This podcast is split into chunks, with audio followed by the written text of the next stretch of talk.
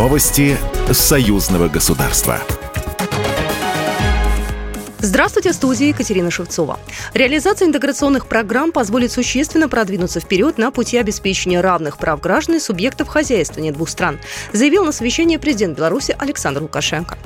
Это основа, на которой мы строим отношения с братской Россией. Равные условия для людей и предприятий. Именно поэтому мы пошли на комплексное решение многих вопросов сотрудничества с Российской Федерацией. По его словам, это прежде всего касается интеграции в экономической сфере, создания условий для кооперации предприятий обеих стран. В программах и ведомственных планах содержится около тысячи мероприятий по их реализации, установлены конкретные сроки и ответственные лица. Около 70% таких мероприятий уже выполнено. Однако часть важных для нас идет с отставанием от согласованных графиков. Как мне докладывают, что по ряду вопросов медленно двигаются наши российские партнеры. Но я всегда говорю, не бывает кто-то один виноват, а второй хороший.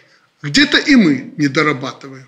Беларусь и Россия договорились реализовать 28 союзных программ, которые суммарно содержат около тысячи мероприятий. Они выполнены почти на 68%. На начало 2023 года полностью реализованы 7 программ, касающиеся вопросов прослеживаемости товаров, транспортного, валютного, ветеринарного и карантинного фитосанитарного контроля, финансового сектора, бухгалтерского учета, развития атомной энергетики. Продолжается работа по выполнению 21 союзной программы, в том числе в сферах сельского хозяйства, транспорта, промышленности и энергетики. Министр иностранных дел России Сергей Лавров 19 января посетит Минск для участия в заседании коллегии Министерства иностранных дел России и Беларуси. Об этом сообщила на брифинге официальный представитель МИД Российской Федерации Мария Захарова. Запланирована его встреча с президентом Республики Беларусь, переговоры с министром иностранных дел Беларуси, уточнила она.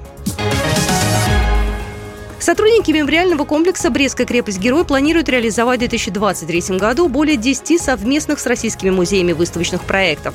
Уже в январе в Музее обороны будет экспонироваться фотодокументальная выставка из фондов Мемориального музея обороны и блокады Ленинграда, посвященная 80-летию прорыва блокады и проложенной по льду Ладожского озера «Дороги жизни». На февраль в мемориальном комплексе совместно с Центральным музеем Великой Отечественной войны 41-45 годов Музеем Победы готовит мультимедийную выставку к 80-летию разгрома немецко-фашистских войск под Сталинградом. На ней, в частности, будут представлены материалы о военнослужащих Брестского гарнизона, участниках Сталинградского сражения. Программа произведена по заказу телерадиовещательной организации Союзного государства. Новости Союзного государства.